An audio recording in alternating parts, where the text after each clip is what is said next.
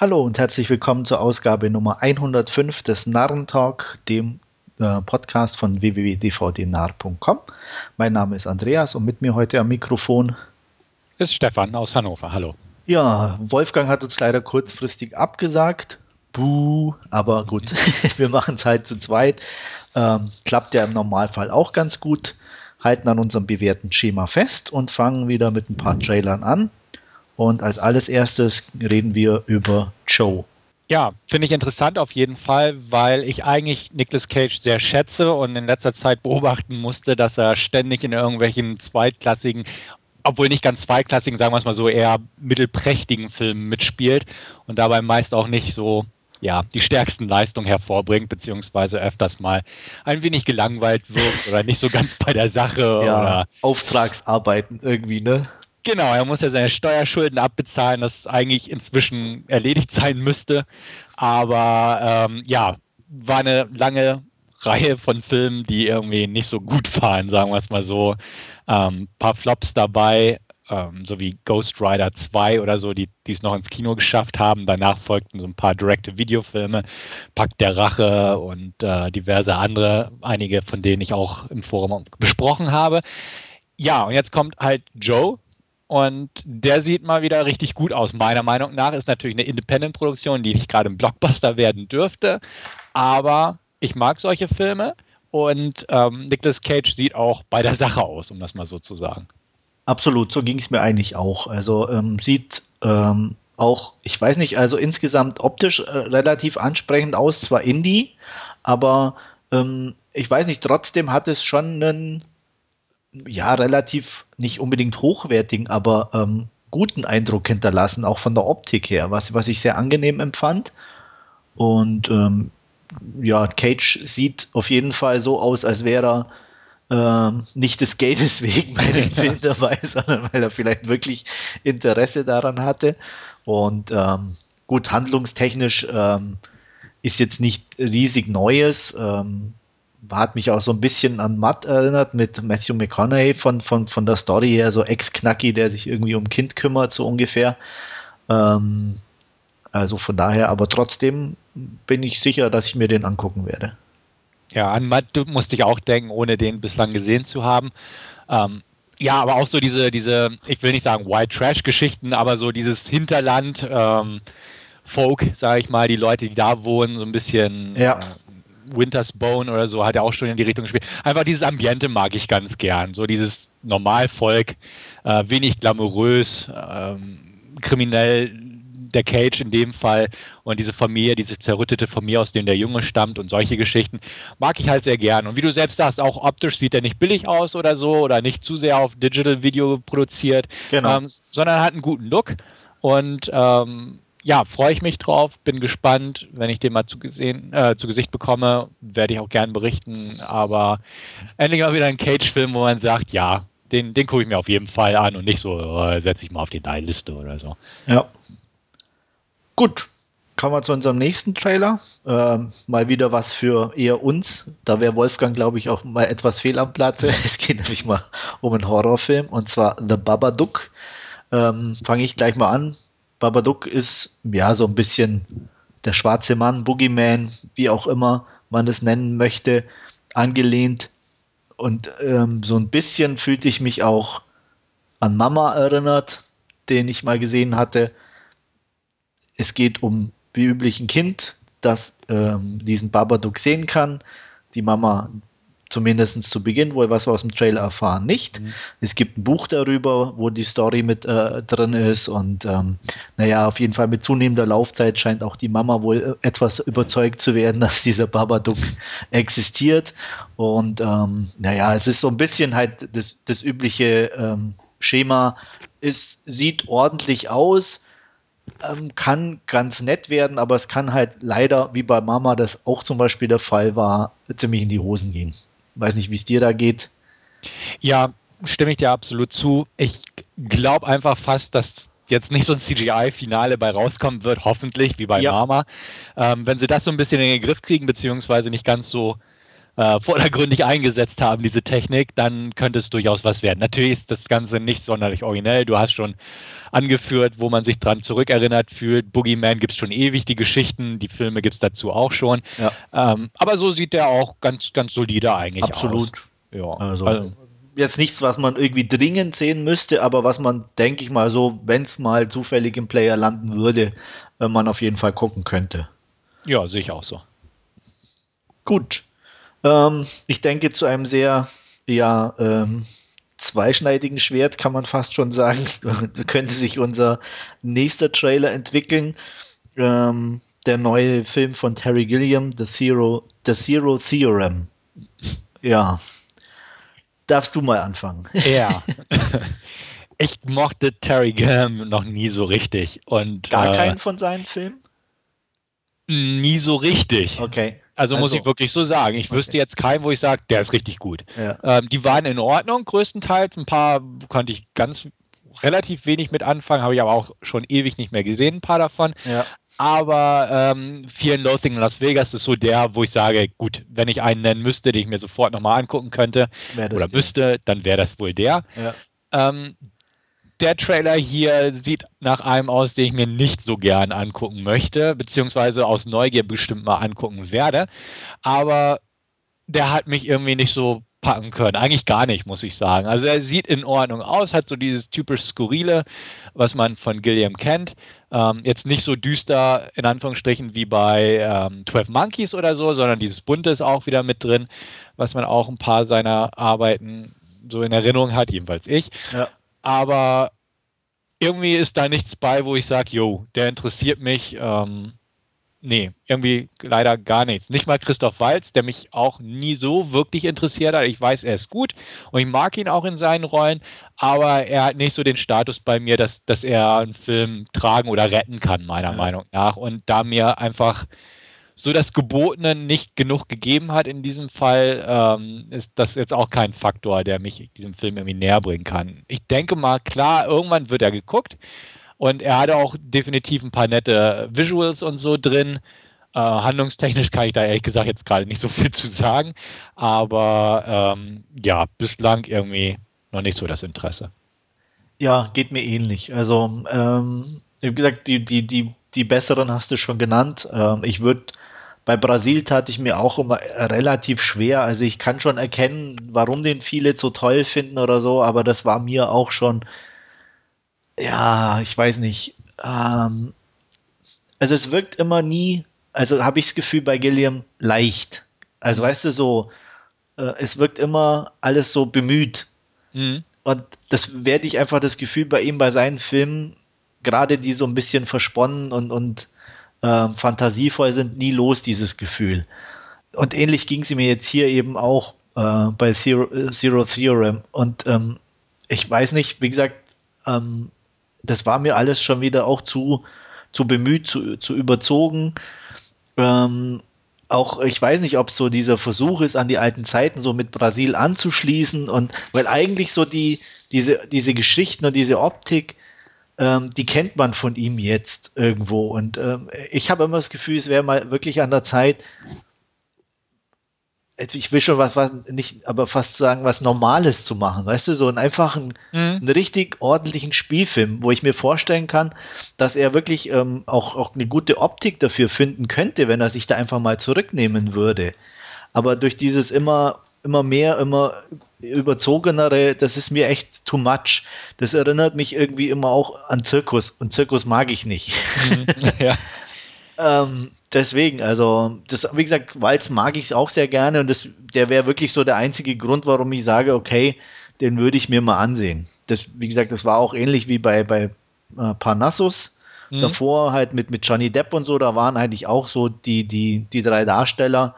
Ähm, der, der, Hauptgrund, warum ich mir den eigentlich angeguckt habe. Ähm, richtig interessiert in dem Sinne hat der mich auch schon nicht.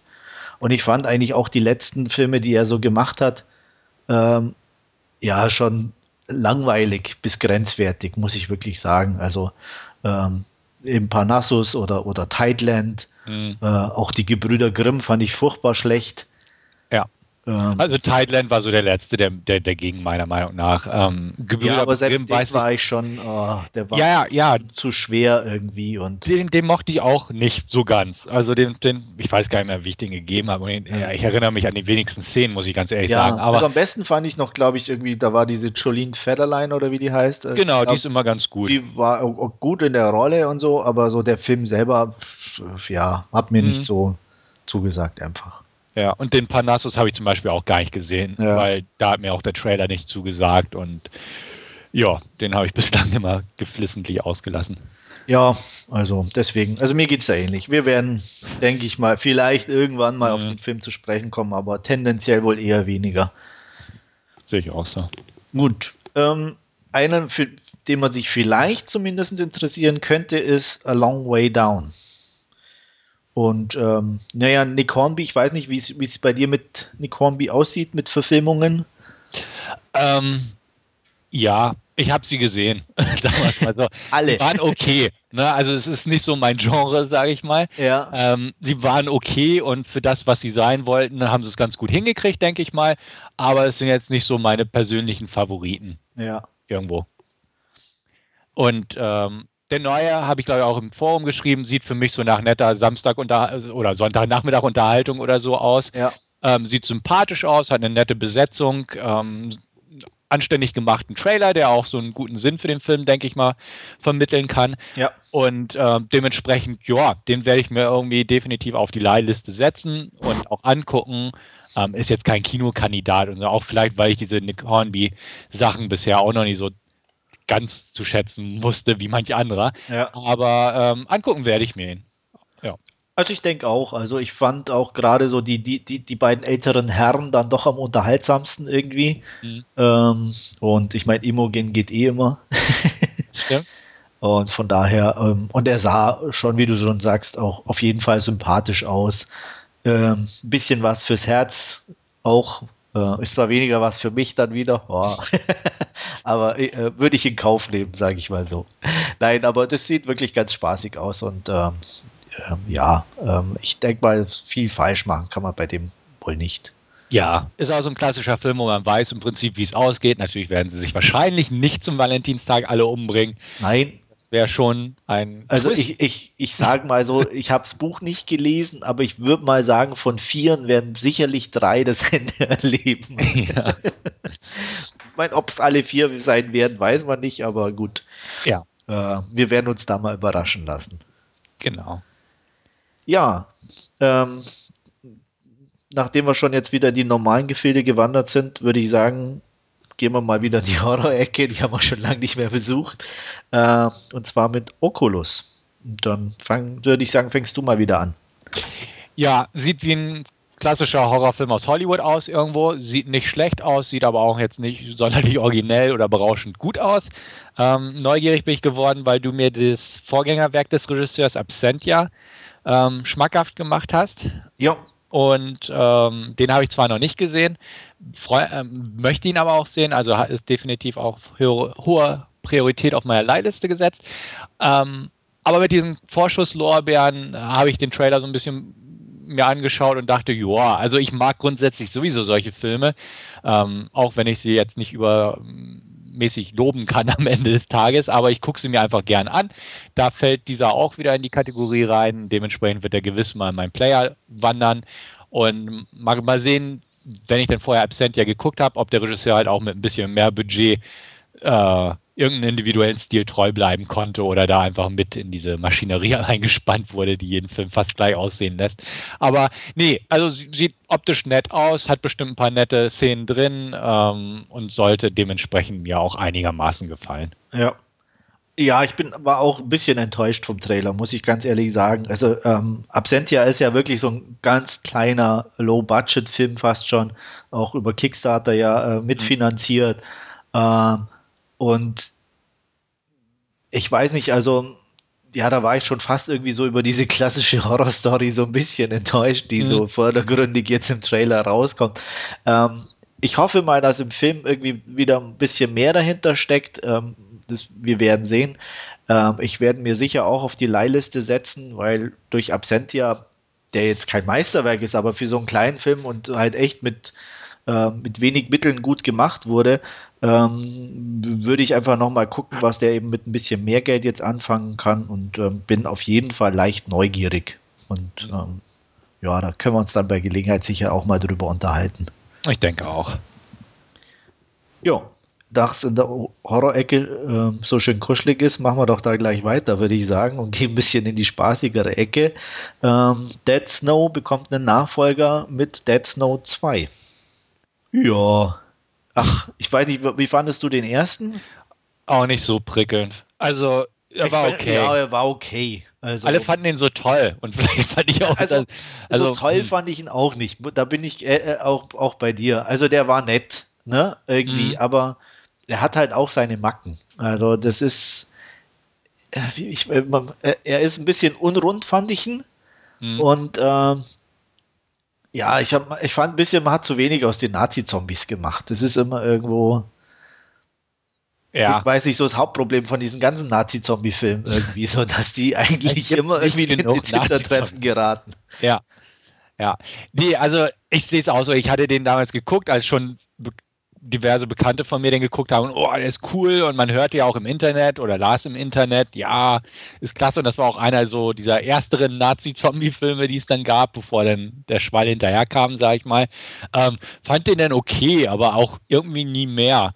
Und ich muss sagen, jetzt der Trailer zum zweiten Teil, pff, ja, hat halt ne, schön schmatzige Effekte drin, ja. ist, ist recht überdreht, äh, gibt mehr Zombies, also Nazi-Zombies gegen andere Zombies.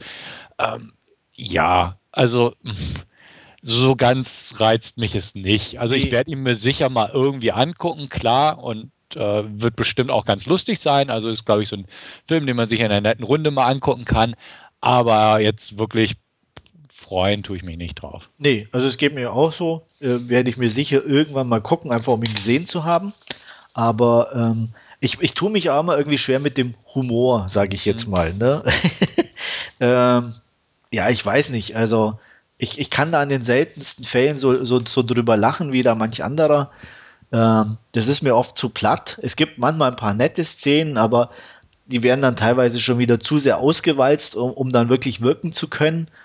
Und da würde, ich weiß nicht, also ich bin wahrscheinlich irgendwo für diese Festival-Spaßfilme nicht gemacht. ja. Ja, und also, da gehört der definitiv dazu. Also. Das denke ich auch. Also ich glaube auch, klar, das ist, das ist so ein Festivalfilm, wo man da in, in ja, gleichgesinnter Runde gut feiern kann, so ungefähr. Genau. Ähm, doch, das macht eigentlich ganz Spaß, finde ich. Also äh, trotzdem würde ich mir keine 9 Euro ausgeben, um mir diesen Film dann auf dem Filmfest zum Beispiel anzusehen. Das wäre es mir dann irgendwo auch nicht wert, weil ja. so, so cool fand ich den Trailer nun auch nicht. Aber ja, also wird bestimmt mal geguckt. Hier dieser ähm, Hänsel und Gretel Witch Hunter von ihm war ja auch ganz okay. Absolut. Also und der, der war aber, ja, ich weiß nicht, der war mainstreamiger irgendwie. Richtig. Also ähm, das mögen viele äh, zwar irgendwo verdammen sozusagen, aber ich mhm. fand es in dem Fall richtig und gut. Und äh, da war es auch unterhaltsam. Aber ähm, wie gesagt, mal abwarten. Also ich werde mir sicher ja. angucken. Geht mir auch so.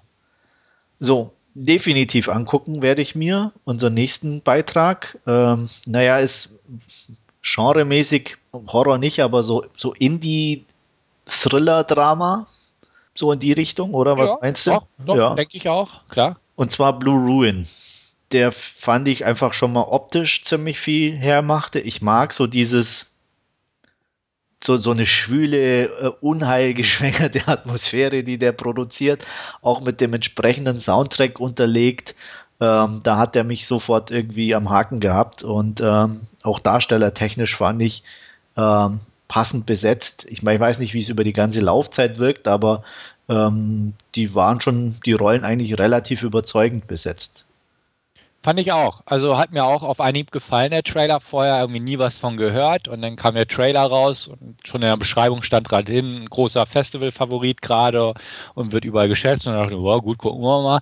Ähm, Sehe ich auch so. Also der Trailer hat mich sehr schnell gehabt, wo ich sagte, den muss ich sehen. Oder ähm, gefällt mir auch so wieder dieses Milieu, dieses äh, ne, nicht ganz so ja. glamouröse Milieu, schön mit Crime durchsetzt, äh, ja. aber auch halt nicht vordergründig irgendwelche Clans oder so ein Kram, sondern halt so eine kleine Geschichte, etwas persönlicher das Ganze mit mehr Fokus auf die Figuren und ähm, wie du auch sagtest, eine nette Optik definitiv auch gegeben, eine stimmungsvolle Optik. Ja.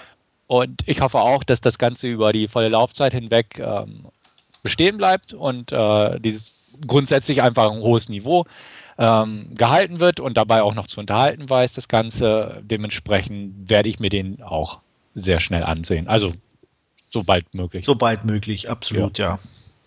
Da, wie gesagt, bin ich äh, dabei. Also ist auch so, ich meine, ist zwar kein australischer Film, aber ist halt sowas so, ja, ich will jetzt nicht sagen, aber so ein bisschen Animal Kingdom, so irgendwie, also die, die, so die, die, diese, wie du schon sagst, so ein bisschen die, die armen Familien mhm. und ähm, da äh, angesiedelt eben irgend, ähm, sch schwerste, ich meine, meistens Probleme innerhalb der Familie und aber auch dann von außen ähm, noch eine zusätzliche Gefahr, von, von, woher die auch immer kommt.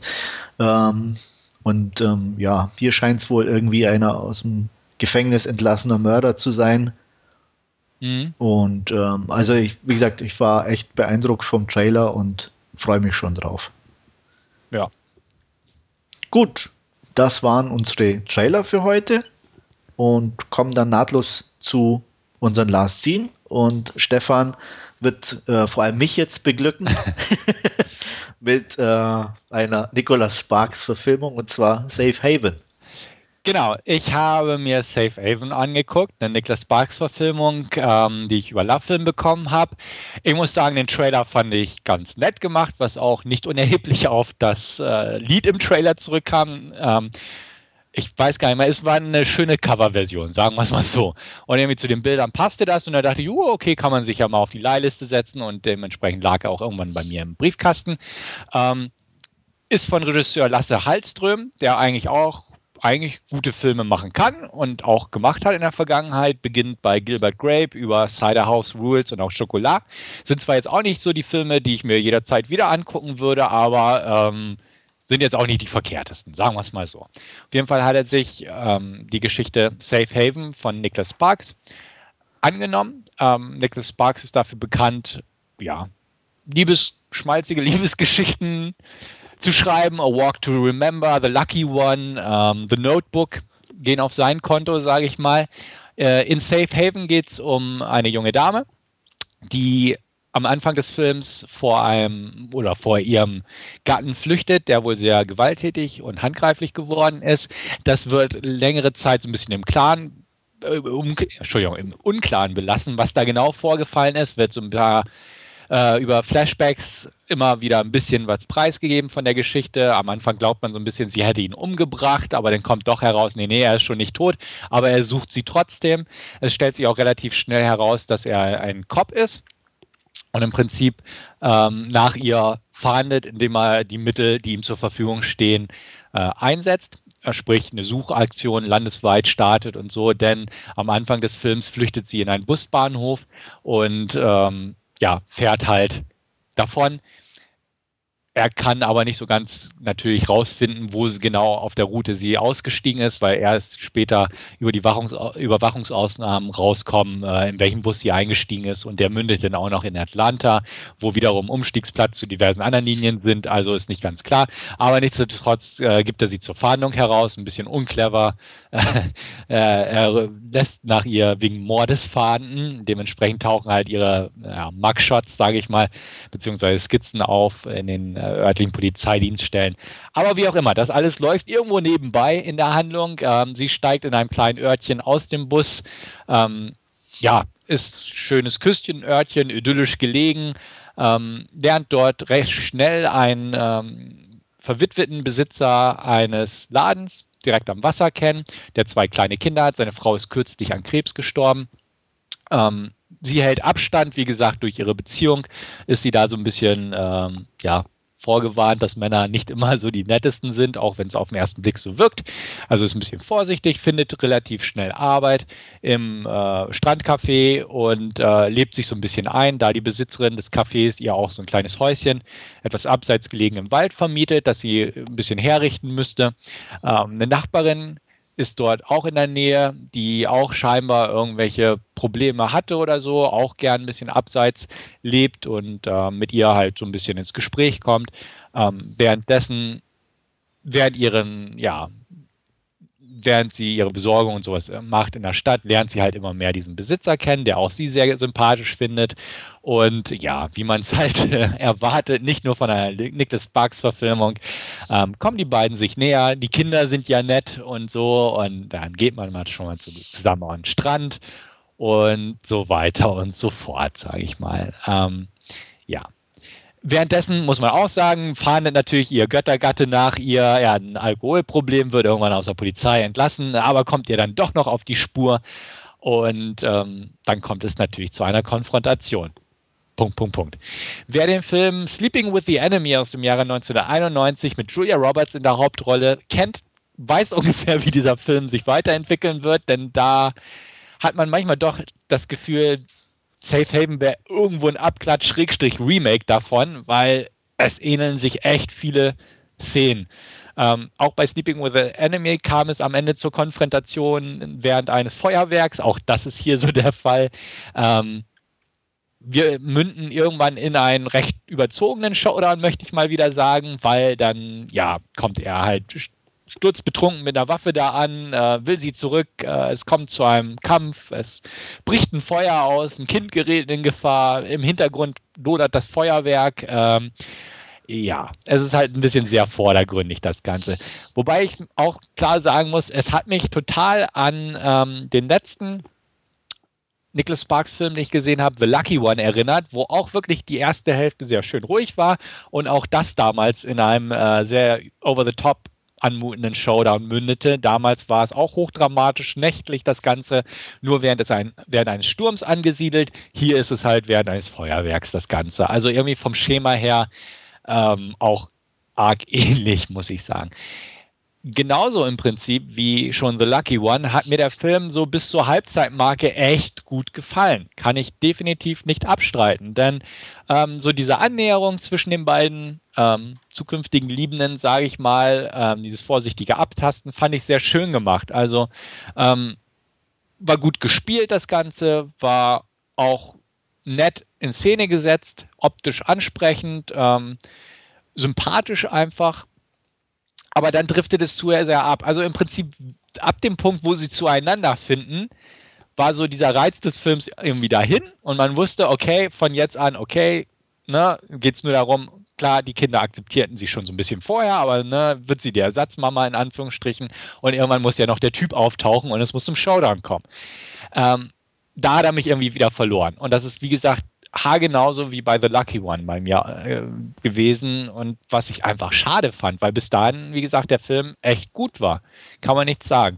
Ähm, lag auch zum Teil an den Hauptdarstellern. Julianne Ho spielt die, die weibliche Hauptrolle, die kennt ich zum Beispiel aus dem Footloose Remake und auch ähm, dem Rock of Ages Film mit Tom Cruise super sympathisch, mochte ich damals auch sehr gern. Hat im Englischen auch immer noch diese schön rauchige Stimme, die ich sehr gern mag. und ähm, meistert die Rolle einfach putzig, weil sie einfach sympathisch ist.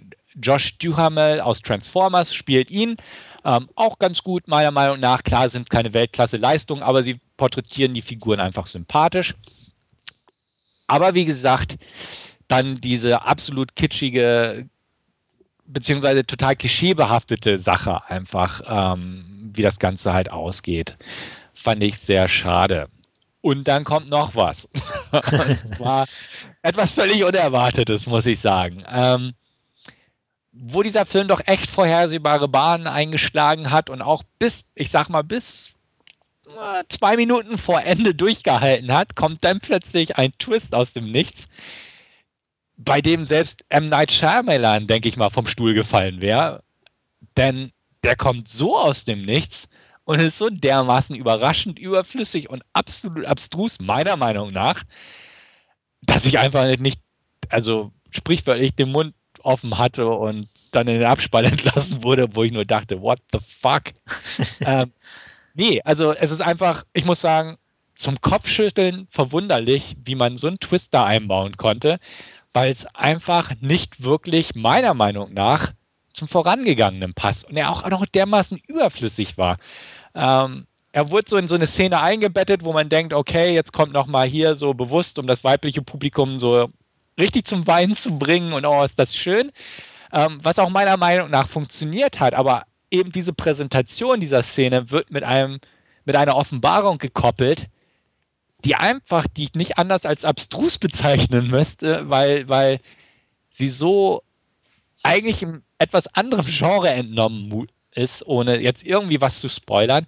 Es passt einfach nicht. Und ich denke mir auch, warum? Also irgendwie vielleicht. Weil es im Buch stand. Vermutlich. Aber selbst wenn es im Buch gestanden hätte und irgendwie ohne irgendwas gezogen worden wäre, diese Karte am Ende, dann hätte ich auch das Buch in die Ecke geknallt und dachte, was? Ne, also weiß ich nicht, hat, hat viel kaputt gemacht. Also mal abgesehen davon, wie gesagt, dass die zweite Hälfte eh so ein bisschen auf dem abfallenden Ast war, war es nochmal so ein, so ein Todesstoß. Ähm, ich hätte sehr gern Wolfgang heute dabei gehabt, denn er kennt diesen Film und fand ihn wohl gut, seiner Aussage nach im Vorfeld.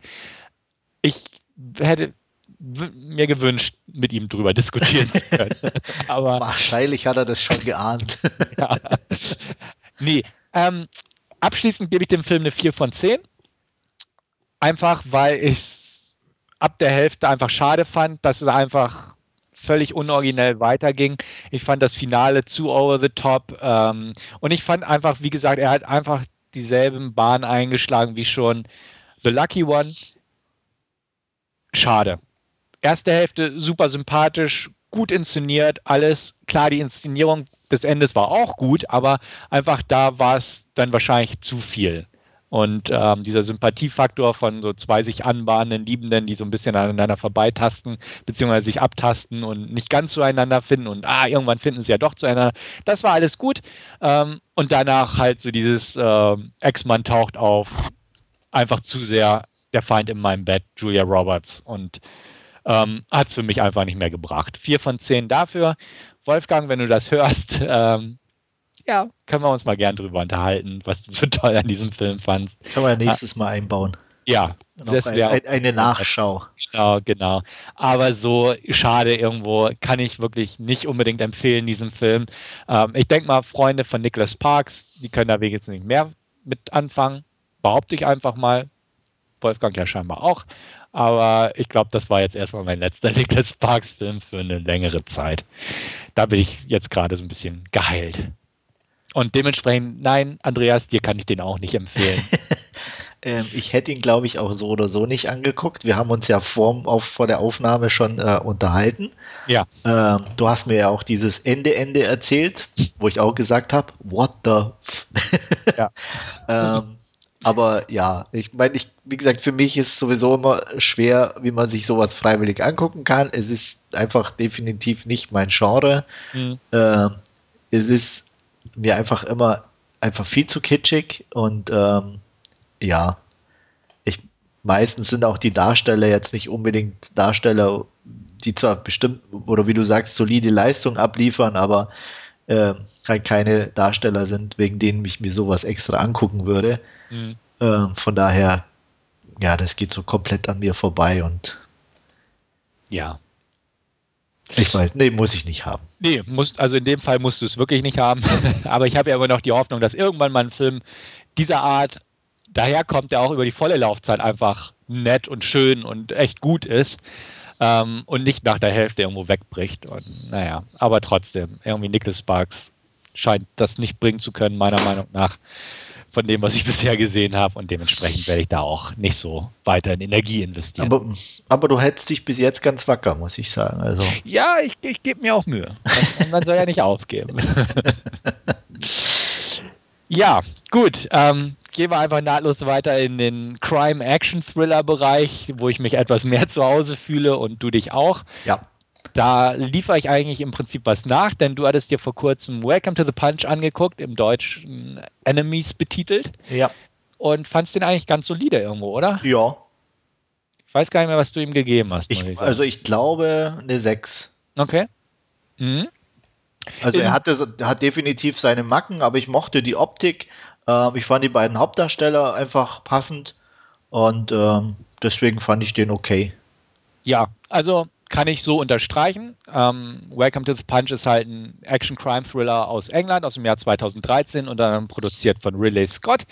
Ähm, wie man bei Ridley Scott öfters schon so ein bisschen im Hinterkopf hat, ist das wirklich ein stylischer Film geworden. Ich möchte gerne sagen, herausragend stylisch, denn ich fand London sah selten so stylisch und ja. aus wie in und, diesem Film. Und man muss sagen, also ich weiß nicht, ob es dir auch so ging, die Blu-ray ist fantastisch. Ja, auf ne? jeden Fall. Also das Bild, ähm, es, es sieht zwar irgendwie wie soll ich das sagen, sehr artifiziell, also künstlich aus teilweise, mhm. aber trotzdem irgendwie endgeil. Also ich hab, das war auch schon ein Punkt, wo ich sagte, das passt super. Richtig. Also auch so nach dieser Eingangssequenz im menschenleeren nächtlichen London, wo auch alles durchkomponiert war von den Szenenarrangements, ja, Motorrädern und ne. Die Gasmasken, die genau. Anzüge, genau. das sah einfach cool und geil Richtig. aus. Und da wusste ich schon, okay, der wird zumindest ein Schmankerl auf visueller Ebene sein. Ja. Das hat er auch durchgezogen. Ähm, ist vom jungen Regisseur inszeniert worden, Aaron Creevy, der vorher ein äh, Indie aus England gemacht hat mit dem Namen Shifty, der mir nichts sagt. Aber hier hat er mit einem Budget von nur 8,5 Millionen Dollar eine Menge rausgeholt, meiner Meinung nach. Absolut. Wie gesagt, optisch toll. Du erwähntest schon die Darsteller und muss ich auch sagen, auf jeden Fall ein feines britisches Darstellerensemble hat er hier zusammenstellen können.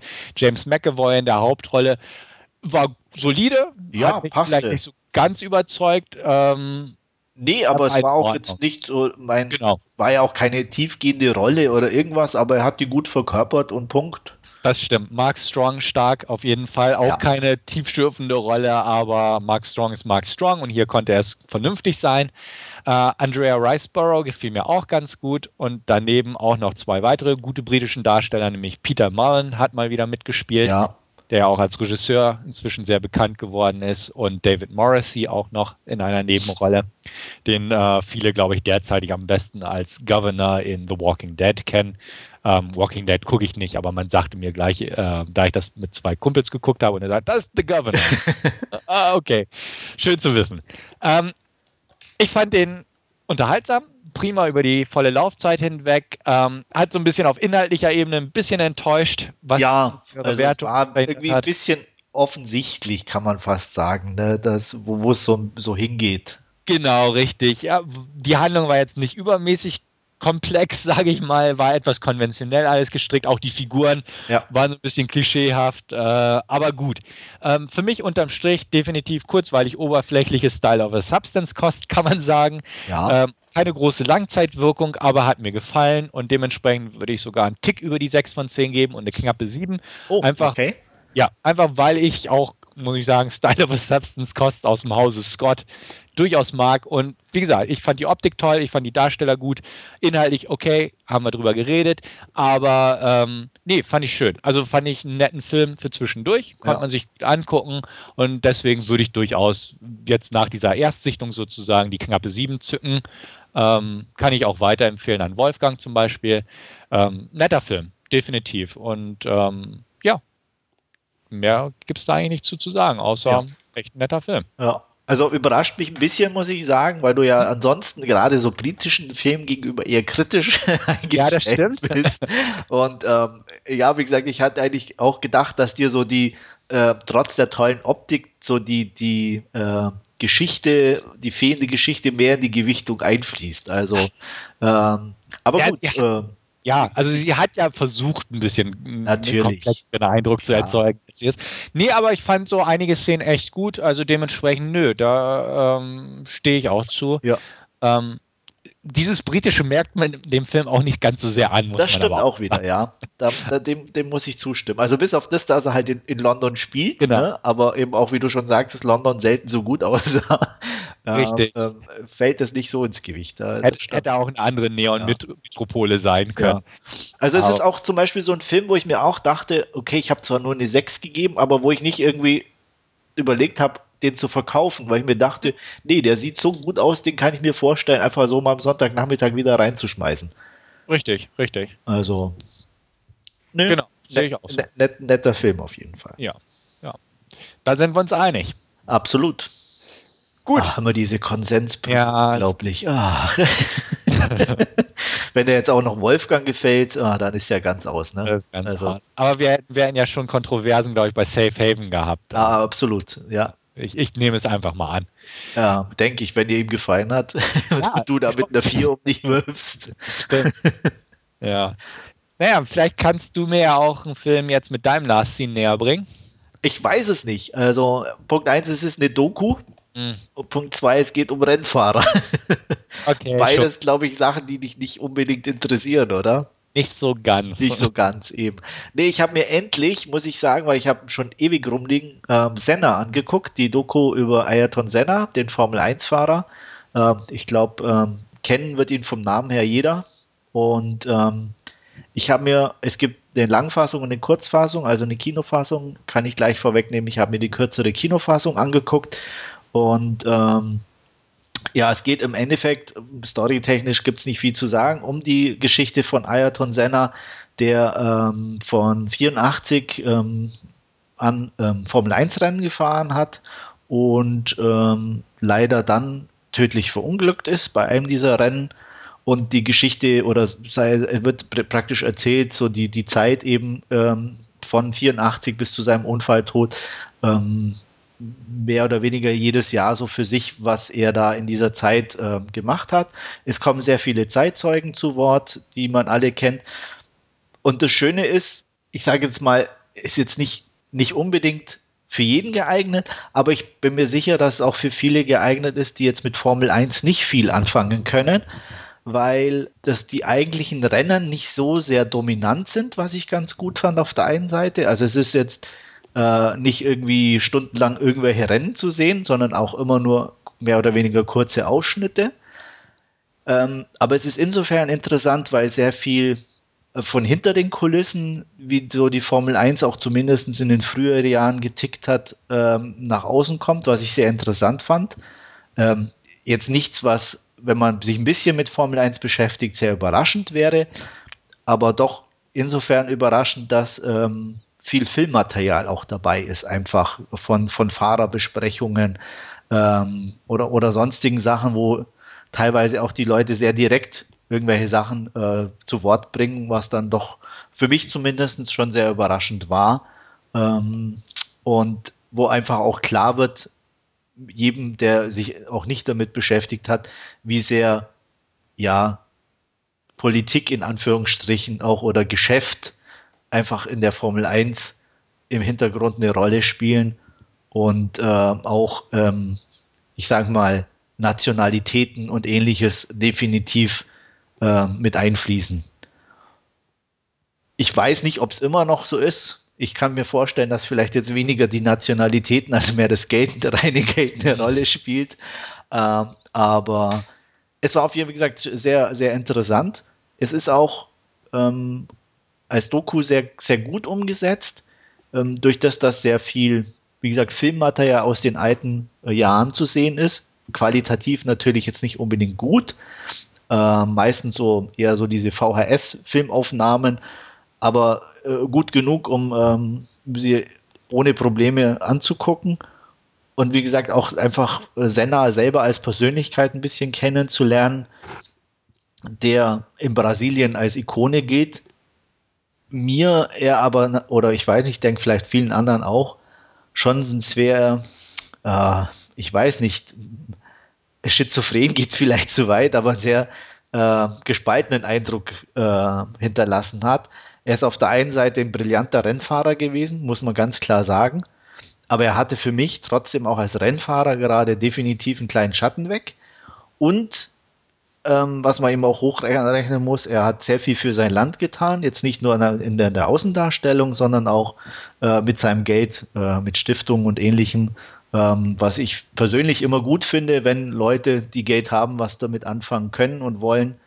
Ähm, von daher kann er auch ein bisschen gespaltene Persönlichkeit gehabt haben. Er hat auf jeden Fall äh, im Privatleben, denke ich, da in der Richtung ein bisschen was gut gemacht. Und ähm, ja, insgesamt muss ich sagen, war ich sehr beeindruckt von der Doku an sich.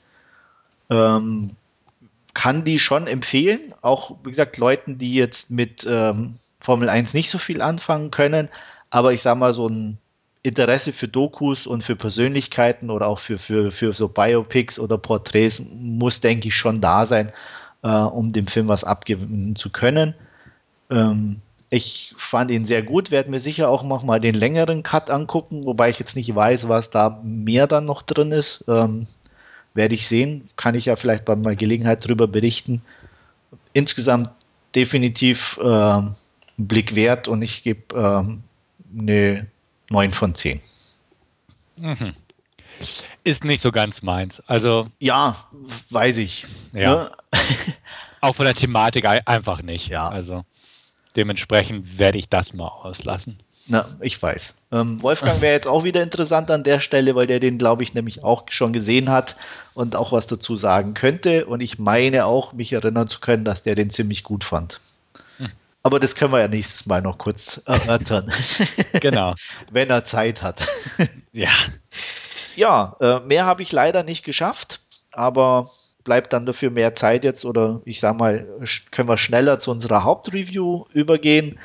Und ich kann mal, glaube ich, behaupten, dass es einer der kontroverseren Filme der letzten Jahre ist, über die wir hier sprechen. Ähm, und ich würde auch mal behaupten, ähm, mittelmäßig fanden den die wenigsten, entweder ziemlich grottig oder ziemlich gut. Wie, wie wir den sehen, werden wir dann gleich berichten. Ähm, Stefan wird uns jetzt schnell eine Inhaltsangabe geben und zwar für Only God Forgives. Genau, in Only God Forgives geht es unter anderem um einen Amerikaner namens Julian, gespielt von Ryan Gosling, der in Bangkok ein ähm, Boxclub betreibt, Kickbox-Club, irgendwie sowas. Auf jeden Fall ist das aber nur die Fassade, denn dahinter lauert das eigene, eigentliche Geld und zwar im Drogenhandel. Ähm, er leitet das zusammen oder er, dort ist auch sein Bruder Billy beschäftigt, gespielt von Tom Burke, der leicht gestört ist, möchte ich sagen, beziehungsweise halt weniger gefasst ist in manchen Situationen. Ähm, Im Laufe des ersten Teils des Films ähm, geschieht es auch, dass er in einem Hinterzimmer, kann man sagen, in einem Gebäude äh, eine minderjährige Prostituierte zuerst ver vergewaltigt und dann tötet. Er selbst flieht nicht dem Ort des Verbrechens, sondern bleibt dort, ähm, ja, er verharrt dort, kann man sagen, wartet, bis dort äh, die Behörden und so weiter eintreffen, unter anderem auch ein Polizist ähm, namens Chang, den Namen kann ich leider nicht aussprechen, den Herrn, der ihn spielt. Vitaya Panzringarm. So ähnlich hätte ich es wahrscheinlich auch klingen lassen. Genau. Er kommt auf jeden Fall am Tatort an und ähm, verhaftet ihn nicht, sondern holt den Vater der, der, der, des jungen Mädchens, kann man sagen, und lässt ihn allein mit dem Mörder seiner Tochter.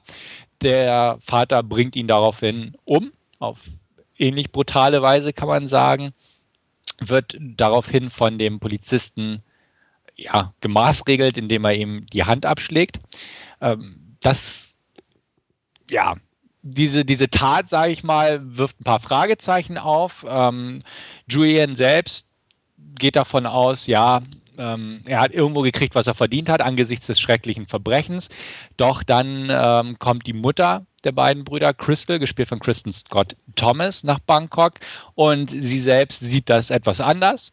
Ähm, sie sagt äh, in einem Moment des Films, I'm sure he had his reasons zu der Tat. Also ähm, sie nimmt das einfach nicht so hin. Sie selbst ist auch in kriminelle Machenschaften sehr stark verwickelt, ist eine sehr eiserne und mächtige Persönlichkeit und ähm, fordert im Prinzip äh, den Tod des Mörders sofort.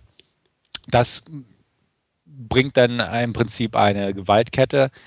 Äh, in, in, in Gang, sage ich mal, wo auch die Polizei den Spuren nachgeht und ähm, dementsprechend auch Julian und Crystal immer näher rückt und ähm, alles steuert halt auf ein Duell, sage ich mal, zwischen Chang, der Mutter, Crystal und Julian hin. Aber das Ganze ist weit weniger konventionell, als es vielleicht jetzt äh, im letzten Satz von mir klingt. Ja. Ich beende mal die Nachricht an dieser Stelle. Jo. Fang du einfach an. Soll ich anfangen? Ja. Okay. Ähm, ich glaube, es ist keine Überraschung, wenn ich sage, mir hat der sehr gut gefallen. äh, ja, ich mag Reffen. wobei ich sagen muss, ich mag nicht alle seiner Filme. Also ich kann oder ich, ich sehe in jedem was, was Spezielles. Äh, ich tat mir zum Beispiel sehr schwer mit Bronson, äh, dem ich eine, also eine, der ist sehr intensiv, aber auch sehr laut und auch ein völliges Gegenteil zu, zu ähm, Only God Forgives zum Beispiel. Er ist schnell, er ist hektisch, äh, laut und das ist, trifft alles auf Only God Forgives nicht zu. Und ich, gerade deswegen mag, mag, ich vielleicht Only God Forgives, weil es, es ist, ja, es ist eigentlich kein Film in dem Sinne. Es ist ähnlich auch schon wie Valhalla Rising. Ähm, eher, eher, eher eine, eine, Reise oder es geht um, um, um, um Momente, kann man schon fast sagen, aber nicht eigentlich um das große Ganze, hatte ich das Gefühl. Ich finde die Optik extrem gut, ähm, auch wenn sie sehr wiederholend wirkte in dem Film, was aber auch auf der anderen Seite in meinen Augen äh, be bewusst so eingesetzt war. Ich fand es extrem interessant, auch wie gesagt durch diese, wo du zwischendurch das Gefühl hattest, okay, das ist jetzt alles Slow-Mo, aber es war eigentlich gar keine, sondern es haben sich wirklich mhm. irgendwie alle nur auch wie so durch so Watte fast schon bewegt. Und äh, ich fand es auch hochinteressant, einfach so einen Film zu machen nach Drive, irgendwie, wo jeder jetzt erwartet, oh, jetzt kommt das Brett und überhaupt und so und, äh, und dann bringt er aber knallhart so einen Film dabei raus, wo ich ihn schon echt da sagen muss, Chapeau. äh, fand ich ziemlich klasse. Und ich kann sehr gut verstehen, dass da wahrscheinlich viele, die über Drive erstmal zu, zu Reffen gefunden haben, schon wieder abgeschreckt waren. Aber ich sag mal, jeder, der Valhalla Rising gesehen hat, war, glaube ich, weniger überrascht.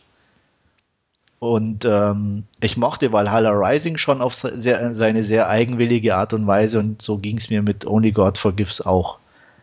Und da würde ich sagen, jetzt darfst du mal, bevor ich hier einen Monolog starte.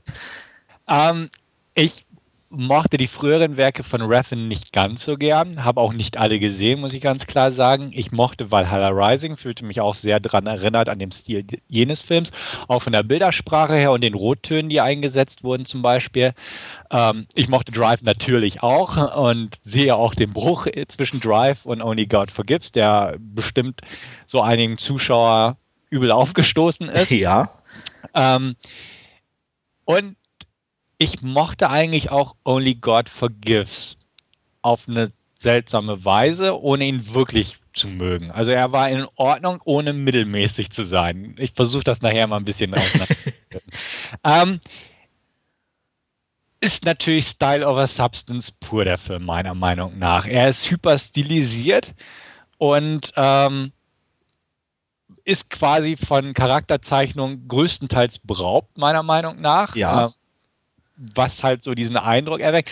Die Handlung ist jetzt auch nicht gerade großartig ausgearbeitet, Nö. aber der Film durch seine Art bringt es einfach fertig, das auf eine sehr interessante, meiner Meinung nach, Weise, irgendwo faszinierende Weise zu transportieren, das Ganze. Du hast schon diese entschleunigte Inszenierung erwähnt und äh, dass tatsächlich viele Szenen nur den Anschein erwecken, irgendwo in Slow-Mo gedreht worden zu sein. Ähm, ich fand auch die, die Kälte, die dieser Film irgendwo ausstrahlte, sehr interessant, ja. weil eigentlich jede Figur kalt ist. Ja, also ich sag mal, das einzige Gefühl ist irgendwo nicht, also es ist nicht mal Wut, kann man sagen, also irgendwo, sondern ja, ja, ich weiß auch nicht. Alles irgendwie, jeder, oder ich hatte immer das Gefühl, alle sind sehr berechnend mhm. in dem, was sie tun und wie sie es tun. Also selbst Julian, der ja irgendwie komplett lethargisch wirkt, ja. ähm, hat aber, oder fand ich, ähm, hat sehr bewusst so gehandelt auch und an allem, aber, ähm, aber auch trotzdem, wie du schon sagst, alles aus einer Kälte raus oder Gefühllosigkeit irgendwo, die sich äh, da definitiv breit macht. Mhm. Ich war mir nicht ganz so sicher, ob ich jetzt Kirsten Scott Thomas Rolle oder ihre Performance, also die Performance ist gut, aber auch die, die Figur fand ich so. Einerseits, ja, war irgendwie eine coole gut gemachte Figur und ähm, die auch eiskalt war und das auch richtig gut rüberbringt und ähm, auch die Einschüchterung, die sie gegenüber ihren Söhnen definitiv an den Tag gelegt hat und ihre Ansichten, wie ähm, dass, dass Billy eigentlich so der, der bessere Sohn war und Julian ja so der mehr der Weiche. Ja. Und der, der Loser. Der, der Loser, genau. Ähm, aber auch da, wie gesagt, einfach weil man keine Sympathiefiguren in diesem Film hat. Weil es alles so ein bisschen hin und her, meiner Meinung nach. Ähm, nicht nicht ne negativ, also das macht ja auch diesen Reiz des Films meiner Meinung nach aus, dass er halt definitiv sich irgendwie bewusst, sag ich mal, zwischen die Stühle gesetzt hat. Ähm, und dadurch auch das forciert hat, dass eigentlich die Hälfte des Publikums in Anführungsstrichen den gehasst hat und die andere Hälfte ihn gefeiert hat. Ja. Ähm, ja, also ist, ist schon ein sehr interessanter Film. Er hat eine tolle Bildersprache, die ja auch schon ein paar Mal erwähnt wurde, auch ein paar richtig coole Szenen in dem Sinne, wo die, die Symbolik und äh, die Bildersprache sehr cool wirkte, während andere Szenen, die eigentlich schon fast zu aufdringlich wirkte, meiner Meinung nach. Ähm, nicht, nicht ins Negative, aber wie du selbst sagst, manches wiederholte sich einfach und ähm, wirkte dadurch so ein bisschen, ja, einfach ja, da kann ich so ein paar Leute verstehen, die sagen, das ist einfach nur, was weiß ich, ne, visuelle Masturbation oder so, was weiß ja. ich. Aber ähm, ja, war es ja auch im Endeffekt. Ja, also, wenn man sich schon. ein bisschen auch, auch mit, mit Reffen beschäftigt, er nennt sich ja selber auch einen Pornografen. Mhm. Also es ist auch, er hat, denke ich, auch wirklich bewusst diesen Film gemacht, ähm, auch in der Art und Weise, wie er ihn gemacht hat. Ähm, mag man jetzt gut oder schlecht finden, klar, das ist äh, jedem dann natürlich selber überlassen, aber ich finde und finde und fand sehr konsequent, wie er es gemacht hat.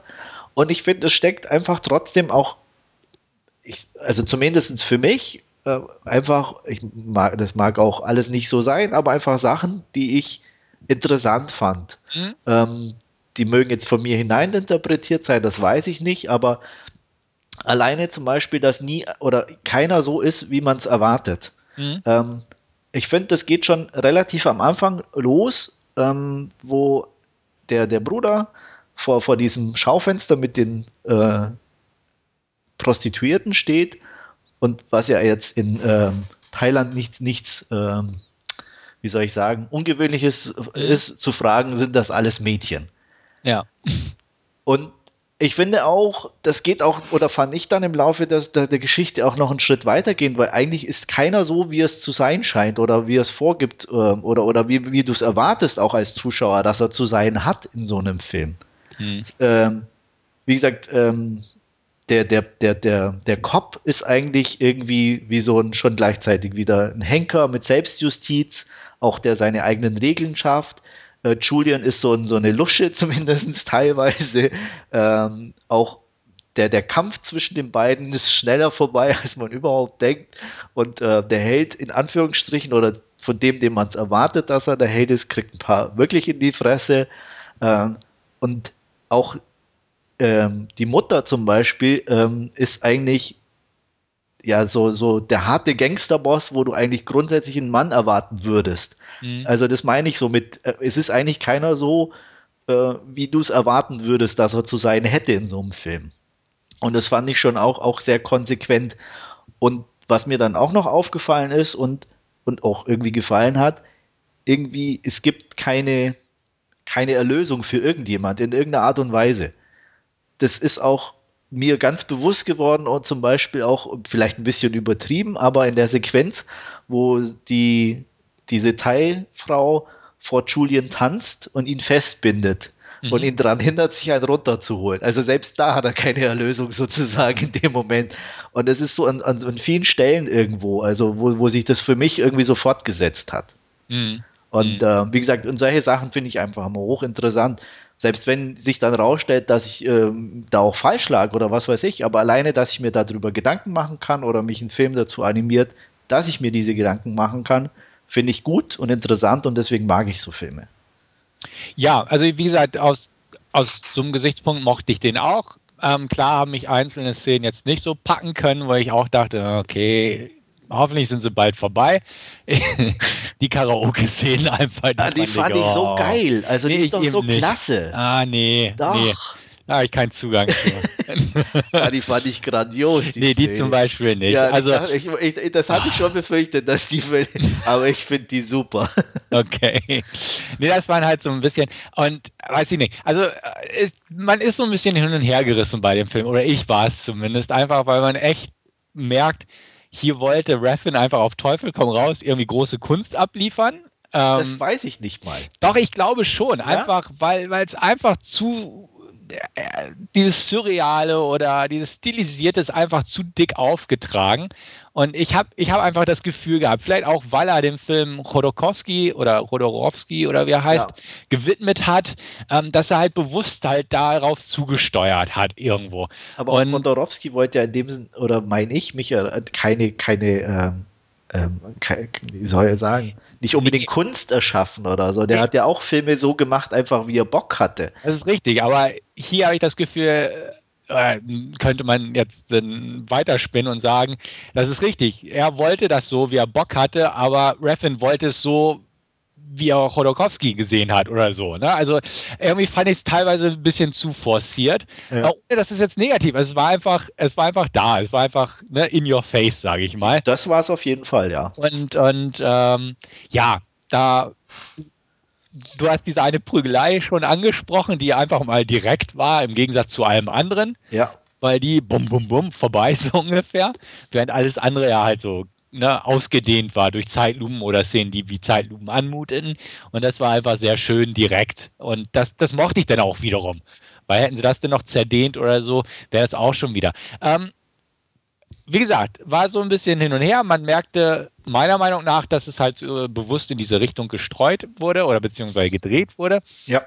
Aber ähm, hat mir bis auf, wie gesagt, zum Beispiel halt so diese Karaoke-Szenen auch sehr gefallen. Äh, klar, wer Karaoke mag oder vielleicht halt da auch. Ich hasse Karaoke. Okay, gut, aber. aber die war so. Den Kontext besser begriffen hat in dem Zusammenhang oder die. Ähm, ich weiß nicht, nee, das war so äh, äh, alleine einfach die Szene an sich. Du, du siehst diesen Typen da und äh, auch die Polizisten sitzen rum so schon so fast wie eine Einsatzbesprechung. Jeder total konzentriert und guckt auf seinen Chef und der erzählt aber nicht so den Tagesplan oder was weiß ich wer was, sondern äh, singt ein Karaoke-Lied. Das fand ich einfach grandios. Und ja. ich fand, er, er hat das echt gut gesungen, in Anführungsstrichen. Also es hat einfach gepasst. Deswegen fand ich die Szene ziemlich geil. Ah, ja, oh, ich weiß nicht so recht. Ich mag Karaoke null, absolut, okay. aber ich fand also ich, ich würde wahrscheinlich auch das Lied im Normalfall nicht mögen, aber hier speziell an der Stelle, genau an dem Film, mhm. war die so sowas von richtig und gut. Ähm, uh, das hätte man kürzer fassen können. Weiß nicht, also ich, ich, ist jetzt unpassender Vergleich, aber ich hau ihn mal raus. Es ist wie bei, was weiß ich, einer Zeichentrickserie wie Family Guy, wo bewusst Szenen so lang sind, ähm, so einfach als, ne? Ich fand die gar nicht so lang. Doch, ich fand sie unendlich lang. Und, und aber vielleicht nur, weil du sie nicht mochtest. Ja, wahrscheinlich genau deshalb. Einfach, wo man denkt, sei bitte vorbei. So ungefähr. Ähm, weiß ich nicht. Ich, ich fand es im ersten Augenblick auch interessant, weil wie du selbst sagst, ähm, sehe ich ja auch alles. Ich fand es auch cool, dass die da saßen, die, die Offiziere, Polizeioffiziere in den Uniformen und einfach zugeguckt haben und alles so todernst. Und genau. Äh, klar, aber so auf Dauer fand ich es einfach natürlich, klar, hätte man sie auch kürzer fassen können, dann hätte sie mir wiederum gefallen. Andererseits fand ich einfach so diesen zermürbenden Gag daran, dass es einfach so ausgedehnt war, ähm, wo er wieder irgendwo bohrend war. Vielleicht, dass der Regisseur es so wollte, ich weiß es nicht. Aber auf mich wirkte es so. Okay. Ähm, wie gesagt, am Ende kommt ja noch eine. Ja. Und das, das dachte ich auch, ah ja, ja, er, er dreht die Wunde nochmal so ungefähr. Ja, Aber ist okay, ist okay. ähm, das waren halt so Sachen, wo man merkte, ja, er wollte da halt so bestimmte Sachen vermitteln, hat er auch geschafft. Dass nicht jeder sie mögen würde, war ihm, denke ich mal, klar. Absolut, Und, ja. Ähm, aber das, das Schöne an dem Film ist, dass hauptsächlich ich die durchaus mochte, die betreffenden Szenen. Ja. Äh, und da nichts gegen einzuwenden hatte, wie er uns das präsentiert hat. Wie gesagt, ähm, ja, ich werde ihn mir bestimmt irgendwann nochmal angucken. Und das werde ich sicher auch tun. Ja. Ähm, einfach weil es mich auch mal interessiert, so auch mal bei der Zweitsichtung das Ganze nochmal äh, Revue passieren zu lassen oder beziehungsweise nochmal zu erleben. Ja, ich habe jetzt schon das zweite Mal gesehen. Ah, okay. Genau. Ich war ja im Kino und habe jetzt eben zu Hause nochmal angeguckt. Ja, ja, also da kann ich noch nicht mitreden, wie es nach einer Zweitsichtung wirkt, aber ich fand ähm, es auf jeden Fall einen gelungenen Film. Und Absolut. ja, hat mich auch sehr so ein bisschen, wie gesagt, wie du es auch schon erwähnt hast, an Valhalla Rising erinnert, den ich auch mochte.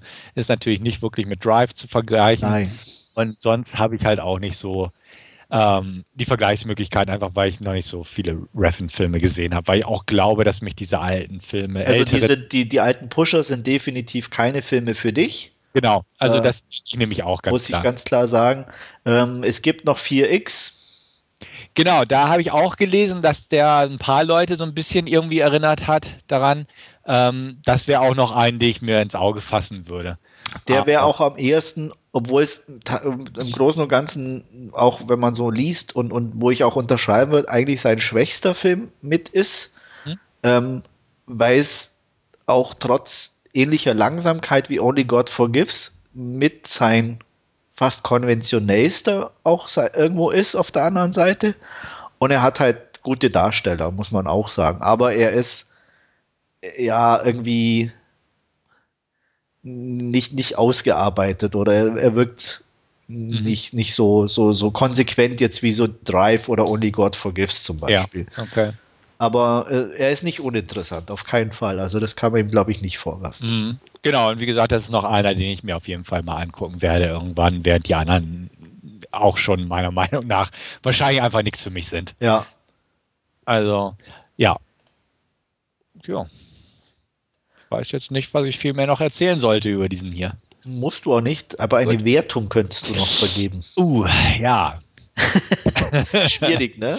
Wirklich schwierig. Also, ich würde eigentlich auch zu einer knappen 7 tendieren. Okay. Ähm, einfach weil ich, ich fand ihn gut, aber halt nicht, nicht wirklich so toll wie Drive oder auch selbst Valhalla Rising. Würde ich dementsprechend einen Tick schwer, schwächer als die bewerten. Ja, Ähm, einfach aus dem Bauch heraus jetzt knappe 7. ja. Also ich war mir ja sicher, dass ich irgendwie bestimmt mit einer Zweitsichtung auf die 9 kommen würde. Habe ich trotzdem nicht ganz geschafft. Ich weiß nicht, wie es bei der Drittsichtung aussieht. Mal gucken. äh, aber ich bin wie beim Kinobesuch auch bei einer guten 8. Mhm. Ja, Okay. okay. damit haben wir auch unser Hauptreview abgeschlossen. Ähm, mir bleibt eigentlich nur noch übrig, mich zu bedanken fürs Zuhören. Ich hoffe, ihr hattet wieder euren Spaß. Ich hoffe auch, dass wir beim nächsten Mal wieder zu dritt sein werden und verbleibe bis dahin euer Andreas. Ciao, ciao. Jo, danke und auf Wiederhören. Bis zum nächsten Mal.